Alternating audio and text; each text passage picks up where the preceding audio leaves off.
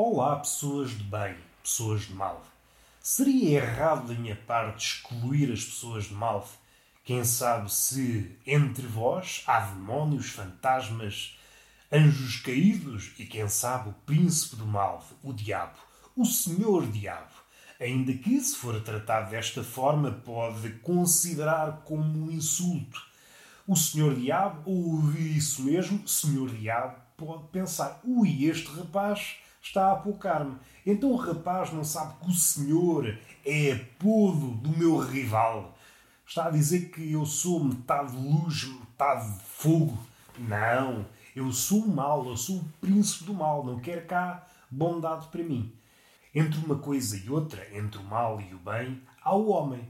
É isso que o homem é, ou pelo menos é isso que o homem era. Antigamente, o homem era esse bocado de carne que era disputado entre o bem e o mal. No interior do homem há uma luta perpétua, é uma luta de pendor bíblico, uma luta eterna entre o bem e o mal. E se já ouvimos dizer que Deus está dentro de nós, se a batalha entre o bem e o mal decorre dentro de nós, não é de estranhar que, além de Deus que está dentro de nós, o diabo também e que já começa a ser muita pessoa dentro de nós porque além destas duas entidades que são excelsas, entidades que perduram, que passaram pelo crivo do tempo, além destas duas, temos uma personalidade mais modesta que é a criança interior. E será isso o motivo dessa guerra interior e perpétua que ocorre dentro de nós? Talvez. Será que Deus e o diabo disputam a criança? É isso? Não sei, é uma coisa que eu lanço para o ar. O que é que querem fazer com a criança? Coisa boa não será. Vamos é em direção ao caminho da felicidade. Não vamos por aí. Eu tenho andado a pensar que é coisa rara nesta cabecinha. Como é triste o mundo. Como é triste o mundo. Regressei ao ginásio e a disposição das coisas mudou. Eu, nestes primeiros tempos, vou focar-me na passadeira, que é uma espécie de retiro espiritual. Tanto é bom para o corpo, mas para mim funciona muito na mente. É um sítio, se me demorar, consigo esvaziar a cabeçorra. E, como disse no episódio anterior, uso-a sobretudo para isso. Contudo, há sempre um lado mau em todas as coisas e na passadeira não é exceção.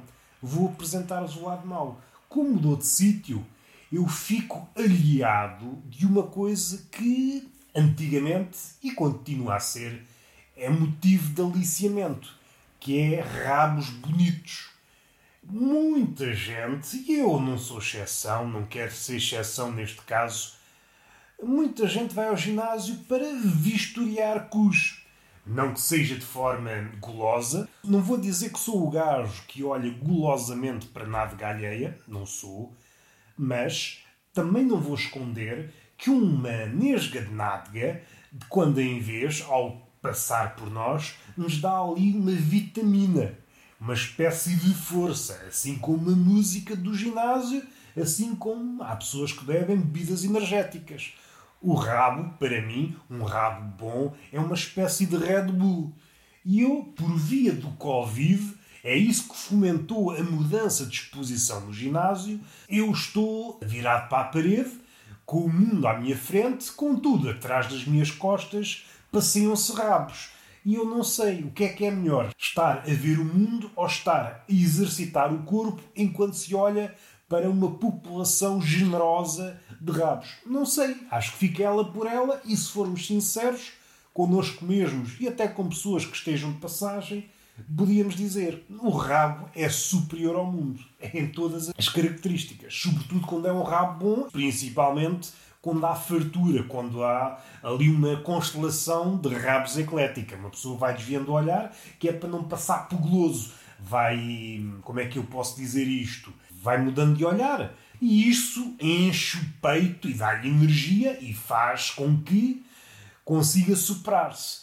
Não é tanto a força de vontade. O que faz o homem superar-se nestas condições é o facto de estar a olhar para rabo alheio. A forma como olha é que aí há distinções e eu não sou apologista daquele que, com o olho demorado no rabo, o olho é como se transformasse num felino, cravasse as mandíbulas na nádega, ficasse ali cravado numa das nádegas. Não, tem que ser um olhar sutil, não podemos arrancar nada e isso tem que ser suficiente para não deixar outra pessoa desconfortável, a portadora do rabo. Agora, na minha situação, uma situação triste, estou de costas viradas para o rabo e isto é poético. Há pessoas que estão de costas viradas para o mundo, de costas viradas para o amor, e eu estou de costas viradas para o rabo. E não sei como é que uma pessoa consegue superar isto.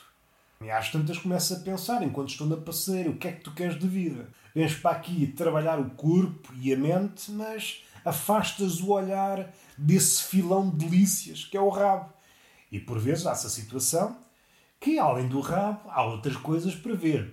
A questão é que o rabo, não que eu seja um fanático do rabo, não sou. Apesar de prestar a minha vassalagem, prestar eh, as minhas cerimónias no altar do rabo. Nada disso. Gosto muito de mamas e, para mim, estou em pé de igualdade. O que sucede é que o rabo promove o olhar.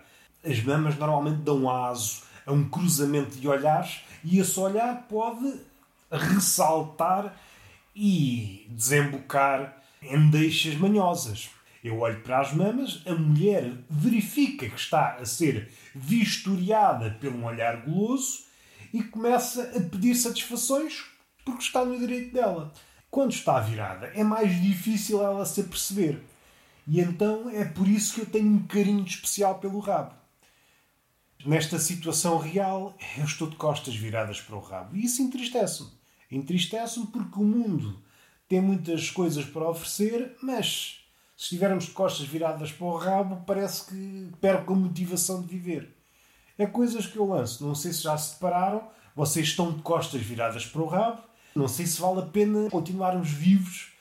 Queremos trabalhar a mente, queremos trabalhar o espírito, queremos trabalhar o corpo, mas o rabo, essa constelação de rabos, anda a monte. Não podemos fruir. E é triste já que estamos no ginásio, vamos tocar também num ponto, vamos despentear esse ponto, que é um ponto também já abordado milhentas vezes por milhentas pessoas, que é a música de ginásio. Aquela música que em situações normais nós não passaríamos cartão, mas que por uma magia nos dá energia. Por uma magia nos dá energia. Até rimou? Deve ser verdade. Eu estava a pensar, imaginem que a única música que havia era o fado estávamos lixados. O fado não motiva. Imaginem este gordo na passadeira a dar ali o litro, a desfazer-se em suor enquanto dava fado. Epá, perdia a motivação e começava a chorar. Em vez de ter uma garrafinha de água, tinha uma garrafinha de caldo verde. E tinha um chile em vez da toalha para me limpar. Epá, não me parece que seja uma imagem agradável de se ver. Entrávamos no ginásio com o fado a dar e olhámos para toda a gente e estava toda a gente a chorar.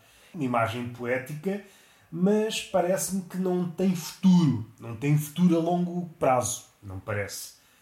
Outra situação que tem que ver com o ginásio, e não tem que ver, apenas é o que é e nós temos que saber lidar com as coisas que são como são. Como tenho uma hortinha, tenho comido mais verduras. Não, não sou vegan.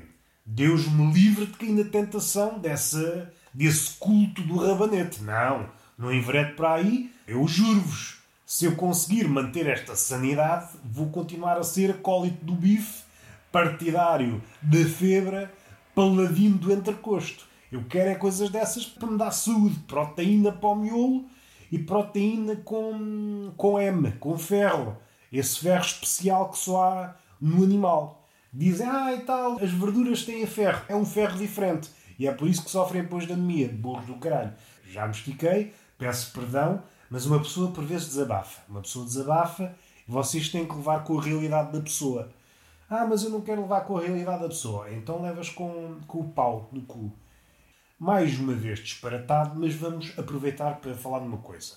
Os brasileiros têm uma coisa, têm uma coisa, têm várias, assim como todos os povos do mundo, politicamente correto a falar, que é insultar a pessoa com algo do género vai tomar no cu, ou pau no seu cu, ou então uma variante que é pau no cu, como é que é? Agora não sei citar corretamente, perdoem-me se eu não consigo citar os autores contemporâneos do Twitter, do insulto, mas algo do género, vai tomar no cu seu bunda mole. E aqui há uma relação. Pelo menos eu acho que há uma relação. É a bunda mole e o pau duro. Eu não sei se isto é um insulto, se é um incentivo a que a bunda deixe de ser mole. E o pau é apresentado como um remédio. Alguém que tem o, o rabo mole, se trabalhar com pau duro, modificar-se-á e ficará com um rabo rijo. Se é esta a leitura correta, então se calhar equivoquei-me. Não é um insulto, é apenas um incentivo a que a pessoa consiga melhorar. Olha aí, tu tens o rabo mole, mas se levares com o pau duro, isso vai ao sítio. Se for entendido assim, então o Twitter está cheio de amigos e de PTs que não cobram nada. E isso enche-me de esperança. Dando um passo atrás, enveredei por este caminho das verduras, mais uma vez continuo na carne. Foi acontecendo, foi acontecendo, eu tenho comido mais verduras e reparo tenho ido muitas vezes à casa de banho. Nunca tive problemas intestinais. O trânsito intestinal parece de uma cidade. Está sempre aqui carros a entrar e carros a sair. Carros, entenda-se, cocó. E. E agora perdi-me. O meu edifício da razão, o edifício do pensamento ruiu. Sou uma criança. Estou a rir-me por dentro. Ai, cocó. Fico pasmado quando ouço a palavra cocó. Ai, para que é que eu havia estar destinado? Mas reparo que tenho ido muitas vezes à casa de banho e eu ponho-me a pensar: em situação normal, se isto tiver alguma ligação, que suponho que tem, dado que a verdura é amiga de nos conduzir à casa de banho, imagino aquele vegan que, por essa situação, deve ir tantas ou mais vezes à casa de banho do que eu. E isso, do ponto de vista da saúde, pode ser visto como benigno. Alguém que vai raramente à casa de banho pode mais tarde ou mais cedo vir a ter problemas, mas do ponto de vista profissional, é pá, não sei se é muito gostoso. Imaginem-se como patrões e vocês, os vossos empregados, são todos veganos. Às tantas, 15 em 15 minutos, vá à casa de banho de focar. Sim, senhor, empregaram pessoas cujo trânsito intestinal é impecável, mas isso reflete-se nos resultados da empresa. Em vez de pararem de 30 em 30 minutos para fumar um cigarrinho, param 30 em 30 minutos para dar uma cagada. Não sei qual é o ganho. Está bem que não destroem os pulmões com cancro e talvez adubem este mundo que está a precisar de nutrientes. Mas não sei, do ponto de vista profissional, não sei, não sei se, se é bom para a economia. É uma cena que vocês. Ai, o veganismo é bom para a economia, não sei o quê. Mas nunca pensaram visto deste lado, visto do lado da cagada. O veganismo, do ponto de vista da cagada, é péssimo para a economia. Pensem nisto e comecem a contratar pessoas com prisão de ventre. É uma ideia que eu lanço para aqui.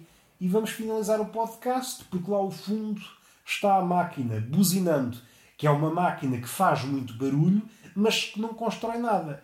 Pessoas que às 7 da manhã põem um martelo pneumático a, a cantar eu acordo irritado, não há outra forma de acordar com um martelo pneumático. Se alguém acordasse feliz, essas pessoas que propalam as ideias de temos que ser positivos, a vida é só felicidades e maravilhas, queria ver essas pessoas já acordarem felizes. E caso acordassem, era levá-las para o manicômio, é pessoas que já não andam bem.